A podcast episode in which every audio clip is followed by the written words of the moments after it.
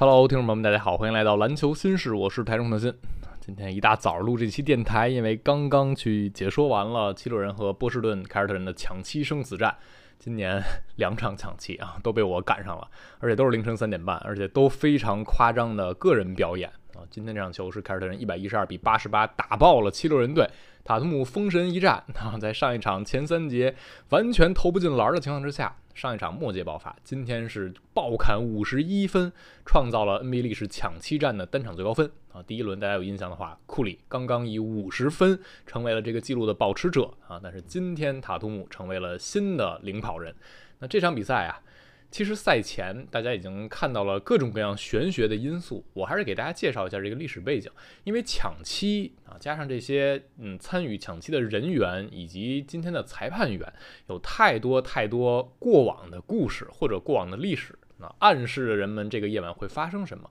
比如说上一次啊，七六人在季后赛能淘汰绿军是一九八二年，那已经非常非常遥远了。两队在这场之前季后赛有过八次抢七战的交手，那是 NBA 历史上两支球队抢七次数最多的一对组合。而之前的八次交手，凯尔特人是赢了六次啊，他们的战绩是非常好的。七六人自己队史有十七次抢七。六胜十一负，比较糟糕。而绿军队史是三十五次抢七，二十六胜九负啊，战绩非常好。以及他们在主场抢七是二十一胜五负。球队过往历史的抢七不是特别能给这场比赛带来一些指向性啊，因为我们知道，比如说二三十年前的比赛跟今天两支球队的球员已经完全没有关系了。那我们就看看两边球员、教练员他们抢七的表现。七六人这边里弗斯啊，这是名声在外了。他的职业生涯这场之前有过十五次执教抢七战啊，这个数字也是全联盟历史最多的教练员。而里弗斯在抢七战的执教表现是六胜九负，那输九次抢七是 NBA 历史最多的。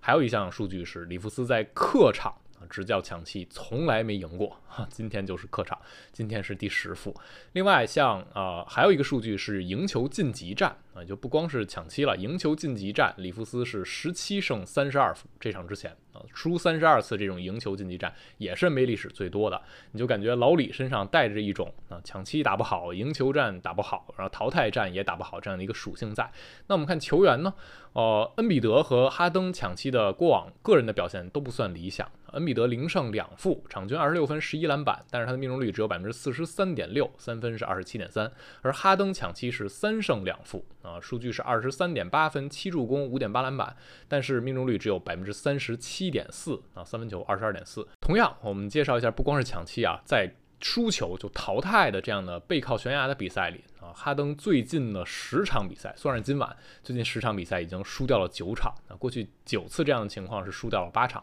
那前面的九场比赛，哈登场均二十三点四分，五点九助攻，命中率四十二点六，三分球三十二点九。而恩比德过去五场啊这样的背靠悬崖的比赛，他是输了四次。只赢了一回，算是今天就是过去六场输了五回，之前那五场他是二十二点九分，十一点六篮板，命中率四十点一，三分二十七点五，啊这个数据都很糟糕。那我们反过来看绿军这边就明显不一样啊，塔图姆抢七四胜一负，呃，杰伦布朗和斯马特都是五胜一负，也就是他们这个组合凝聚在一起之后，抢七的胜率非常高。唯一的失利是二零一八年。啊，东部的应该是决赛啊，东部决赛抢七是到勒布朗詹姆斯打满了四十八分钟，拿了三十五加十五加九啊，才送给了这个框架的凯尔特人啊唯一的一次抢七的失利。而且我们看塔图姆抢七和杰伦布朗抢七，他们的个人数据，尤其是塔图姆还是非常好看的，二十四点四分，八点二篮板，五点四助攻，同时命中率四十四点六，三分球是四十七点一。也就是你从履历上来看，七六人这边他们队史抢七不好。哦，哈登、恩比德抢七的表现不好，出局战表现不好，里弗斯的执教也是不好的。而凯尔特人目前这套框架，那他们队史当然很辉煌，目前这套框架抢七战的表现也是非常值得信任的。包括去年季后赛也有两轮抢七，也都是过关的。所以这样的呃一个暗示呢，就让大家就觉得这场比赛绿军在主场他们拿下的概率会更大。然后人们又看到了赛前给出的一个裁判名单啊，这也是让大家。啊，尤其是让七六人球迷心头一紧啊，因为今天比赛呢找了三位非常有经验的裁判，你放在其他的场次里当主裁都没问题。主裁福斯特，第二裁判艾瑞克刘易斯，第三裁判比尔肯尼迪。福斯特大家知道跟哈登有过很多过往历史，啊过去福斯特吹的十二场季后赛，哈登是两胜十负。然后呢，啊，艾瑞克刘易斯是典型的绿军这边非常喜欢的裁判员啊，过去的。啊，刘易斯执法的比赛，绿军常规赛加季后赛应该是已经二十二胜四负，而福斯特执法是二十胜欺负。但是那个数据不能完全说明问题啊，因为本身绿军在最近几年的实力就是比较强大的。但是把这些因素集合在一起，你还是挺担心判罚的。但是有一插曲是今天赛前啊，沃什。发了一个推特，然后里弗斯赛前啊接受采访也提到了，就是上一场赛后呢，NBA 给到了两支球队裁判报告，全场裁判报告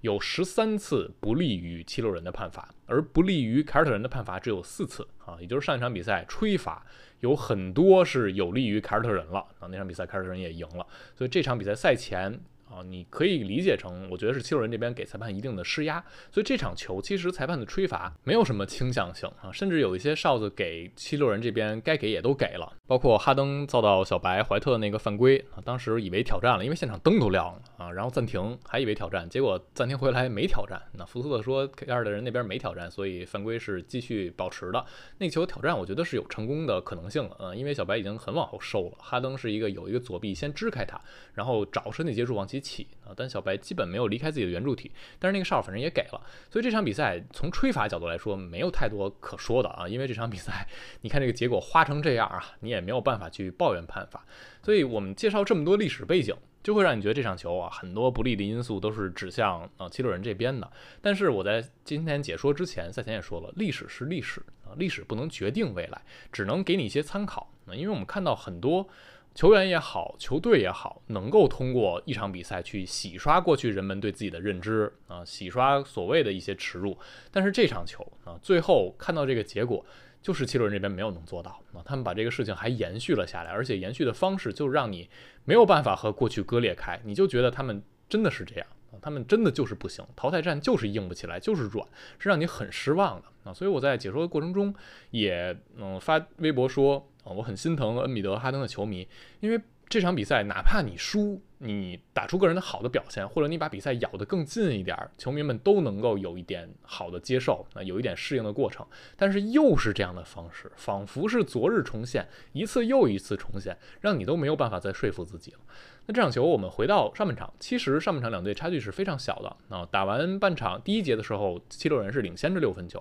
第二节输了九分，他们半场落后三分。上半场，我觉得七六人做对了很多很多的事情。上一场比赛，当凯尔特人调整先发之后，让罗威去对。非空间点塔克给七六人进攻造成了巨大的麻烦，但今天一上来，七六人进攻打得挺流畅的啊，单节拿二十九分，有几点。不仅是塔克投中了三分球的问题，塔克第一节应该拿了十一分啊，他是单节，他是七六人这边第一个上双的。但是还有一点是，塔克更多的参与到了进攻的战术当中啊，不是让他干巴巴的待在底角，很多在弧顶做一些手递手配合，然后去溜到底角，或者就有一些在边路给队友去做掩护，让队友去出手递到三分。所以我觉得他们是在呃思考怎么利用塔克这一点，更好把罗威调动出来，调动出禁区的。这是七六人今天第一节做的很好的一个变化，而且七六人。上来也让托拜斯哈里斯进行了更多持球的攻击，所以哈里斯也不像上一场，上一场的上半场七中一，下半场一次出手都没有。呃，这一点七六人在角色球员方面一上来表现都还是不错的，而核心球员啊，在恩比德第二节的时候，虽然他效率下降了，但我觉得他第二节也还是努力撑着球队。他第二节应该造了五次罚球，单节拿了八分球，是当手感没有那么理想的情况之下，恩比德没有。犹犹豫豫的不敢攻啊，他还是努力的去攻击篮筐，也还是能够支撑住七六人的一个得分。但是进入到第三节就完全不一样了啊！其实这场比赛有两个。点啊，一个是塔图姆这个爆发点，当然非常关键了啊。他这一个人的得分比这边恩比德、马克西、哈登加一块儿都要多，那这比赛真的没法打啊。塔图姆今天就是一个超神封神的状态，当他手感好的夜晚，他真的很难被防住。上一场比赛他前三节就是投不进篮，上场球七六人这边啊也存在一些可能空位三分投不中的问，而塔图姆那边他自己就是手感不好，莫杰手感一上来立刻邦邦邦四记三分球，莫杰十六分把比赛带走了。那今天塔图姆就是延续着上一场最后一节那个状态。二十八中十七，三分十中六，外边也开，里边左手上篮也进。上一场比赛拿不进的那些球，这场都拿到了。那今天五十一分也是抢七战的历史最高分，刷新了库里的记录。同时，他也是晋级战赢球就过关的这场比赛里 NBA 历史上唯一一个拿到五十加十篮板加五助攻的球员啊。所以今天塔图姆依然是除了手感好，他还是在各个方面都做贡献。这也是马祖拉之前也在说的，塔图姆不只是一个只能靠得分去帮助球队的球员，而且今天塔图姆零失误啊，一个失误球没有。上半场二十五分。支撑球队火力，第三节一波流带走。但其实这场比赛还有一个关键点啊，是在霍福德防守恩比德这一项上。当然，你可以理解成恩比德自己状态不理想啊，但是霍福德今天确实让恩比德完全没有什么收获。今天面对霍福德的主防，恩比德是十六中三。啊，躲开霍福德之后是二中二，就真的打不了啊。但是很多时候绿军就是用霍福德单防你，旁边有两个人支着啊，让你这个下球显得困难。但是这个时候恩比德今天中远投手感就是不理想，他就投不进球，那他就彻底哑火了。所以当霍福德在防守一端挡住了对方的 MVP，当塔图姆在进攻一端成为了真正意义上 MVP 级别的发挥，那这场比赛呃凯尔特人就真的把七六人推倒了。那我们看到这个结果，输这么大比分，七六人这边出问题的环节绝对不是一个两个啊，绝对不是哈登不行，他们今天都这样，也绝对不是恩比德不行就这样，或者绝对不是里弗斯不行就这样，今晚是每一个点都有问题啊。我们先说。呃，哈登其实今天状态相当相当糟糕，他一上来就还是那个没有办法很好终结，然后找一些对抗的哨子，裁判也没有给。今天第二节，其实凯尔特人这边起势的一个节点就是哈登的一个转换上篮，自己先脱手了，然后把手臂伸开打到了杰伦布朗的面部，那个球是被吹了一级恶意犯规啊，杰伦布朗这边两罚一掷。那个球前后的一个节点，前面是呃凯尔特人先拿了一个一分，在恶犯之后打了一波八比零啊，一个九比零，直接把。啊，七六人这边的领先的优势抹平，然后开始反超，势头完全就不一样了。然后等到下半场的时候，哈登也还是直接隐身的一个状态啊。半场打完就有一个数据，哈登在输球淘汰战的夜晚，他一共有过五次单场命中率不到百分之三十啊，这是 NBA 历史并列最多的，和拉希德、华莱士一样，就在二十四秒时代。那今天这场比赛过后，哈登就第六次了啊，独占历史第一，他最后是十一中三啊。然后恩比德今天也确实是不理想，尤其是在第三节需要他站出来的时候，首先他面对的进攻的难度确实大。啊，今天霍福德防得好，再加上哈登这边和霍恩比德的一个配合，在第三节没有创造很好的机会。恩比德单节应该是四中零，他就完全迷失了，在场上就完全不会打，也不敢打了。啊，就像之前加时的那一场，啊，恩比德最后一节当时也是哑火了，然后整个人的能量或者进攻的欲望也没有了。啊，今天这一场从下半场开始就特别像那场最后一节，所以当恩比德这一点出现问题的时候，啊，七六人整体就开始出现问题。哈登今天状态也不理想，而且我觉得下半场里弗斯在用人在比赛策略的。嗯，执行上我不知道是他自己制定的计划有问题，还是他呃和球员之间的沟通没做好，球员没贯彻。下半场首先塔克在的时候会堵空间，那这个时候七六人嗯没有再像第一节的一样，让塔克更多的参与一些弧顶的配合，再去蹲底角，直接让蹲底角，让哈登和恩比德在中路打挡拆，这空间就非常狭小，恩比德根本得不到好的机会。啊，就是哈登这个球拆完一分，恩比德面前又是面对着霍福德，然后罗维随时准备来协防，他就是没法进去，进去就是要被夹击了。然后还有一点是，当啊里弗斯这边把空间变好之后，他们也没有更多的回到一些边路的挡拆，清空一侧边路挡拆，这个事情在之前本来是成功的。后来，当他们选择了一个这样的回合的时候，一个手递手，然后恩比德自己又去攻霍福德了。那那个球，我觉得就是执行力有问题。明明拉空了一侧，是哈登和恩比德的配合，但是变成了恩比德单打，最后应该直接是被霍福德给冒了。所以这样的回合，就会让你觉得就是这边做错太多事儿了。恩比德选择他的状态不好，哈登的状态不好啊，里弗斯没有能真正的指挥好自己的球队，所以整个第三节崩溃一般的态势啊。第三节单节七六人就拿了十分球。NBA 比赛一节十分，这是他们队史在呃季后赛单场单节的最低分，所以你就没有办法说哪一个环节出了问题，是每个环节都出了问题。凯尔特人中间一度打出二十八比三，就是从第三节一上来托哈进了一个三分球之后啊，七六人在漫长的八九分钟的时间里，只有哈登进了一个高难度的后撤步的三分，然后就没有任何的得分了，都不仅是运动战，没有任何得分，你罚球线也站不上去，所以那一节直接就崩溃了。嗯，这个时候你就很难再单纯的从技战术啊或者某一个球员的状态去解释，真的是每一点都错，然后最后让你怀疑是不是真的有魔咒，是不是他们就是打成这样的比赛，打到生死时刻就要萎就要软？因为去年啊七六人的出局战打热火，我相信大家还有印象，也是生死时刻，生死战了啊。虽然不是抢七是第六场，但是七六人这边就是下半场哑火啊，下半场哈登是两投零中，只有两次出手，一分没得，然后恩比德是下半场十中二，只拿。拿六分，两人下半场直接隐身啊！那场球还没有被打花，但是今天你赶上这样，波士顿的主场又有这样的塔图姆，就直接一波流把你推倒了。所以这场比赛是塔图姆这边的封神战，凯尔特人展现出来他们的意志品质，他们坚强在这轮活下来了。但是更是七六人这边拉胯的一战。我是认为你现在这个结果结合起过往这三位哈登、恩比德、里弗斯在淘汰战、在抢七战、在生死战，嗯，这些糟糕的履历，他们仨真的不能再合作了。赛后里弗斯接受采访被问到下赛季你还计划执教七六人吗？他说计划呀，啊，我应该还有两年合同呢吧。然后记者就问他，那你看最近这些教练下课啊，很多都是名帅啊，冠军教头。老李就说我知道啊，我知道这行没有什么工作是非常安全的，我能理解。那所以就一种反正我不会辞职啊，但是你要是把我开了，我也没辙。啊，这样的一个心态，而哈登挺有意思的。那当记者问他，你呃对这支球队，就是下赛季你有什么呃打算？因为哈登要有一个球员选项嘛，他要考虑要不要跳出，然后下赛季到底去哪支球队，还是要不要留在七六人？他说他这支球队刚刚这个阵容完整合作一年，他对球队还是挺有信心的。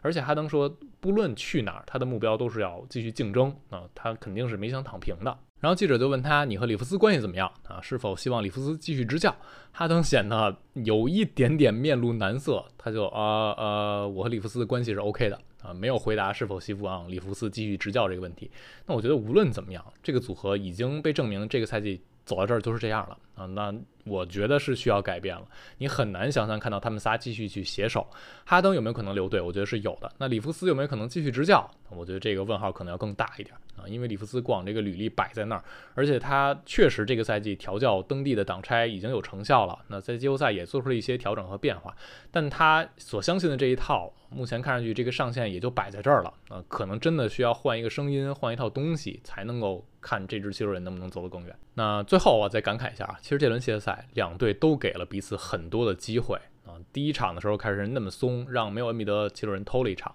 然后在 G 四的时候呢，啊，双方打到加时，那个时候凯尔特人当然未必能赢啊，但我觉得最后马祖拉那个暂停选择可以更细致一些，有可能会有不一样的结果。然后七六人这边当然就是上一场 G 六的时候嘛，塔图姆三节铁成那样，但他们没有能抓住那个机会，末节球队一共只拿十三分，自己哑火了。所以这一轮双方彼此都犯了错。但是凯尔特人显然是容错空间更大的那支球队啊，这也侧面说明他们确实是更好的球队。他们的纸面阵容，他们的实力是摆在那儿的。那还有一项数据就很简单啊，过去七年凯尔特人已经五次站上了分区决赛的舞台，而这五次呢是在三个教练员的指挥之下做到的，史蒂文斯、乌多卡还有今年的马祖拉，就说明这支球队。呃，教练当然有他们的本事，但是这支球队的框架，他们的核心的这个稳定性啊，我觉得是摆在这儿的。他们确实在纸面实力上是比很多对手都要更好的，这个是其他很多队是羡慕不来的。好了，今天就聊到这儿。那关于凯尔特人抢七决胜塔图姆的表现，或者关于七六人队的未来，哈登和恩比德还有里弗斯的未来，大家觉得他们要不要继续携手？啊，哈登要不要走？都可以在评论区留言。感谢收听，我们下期再见啦，拜拜。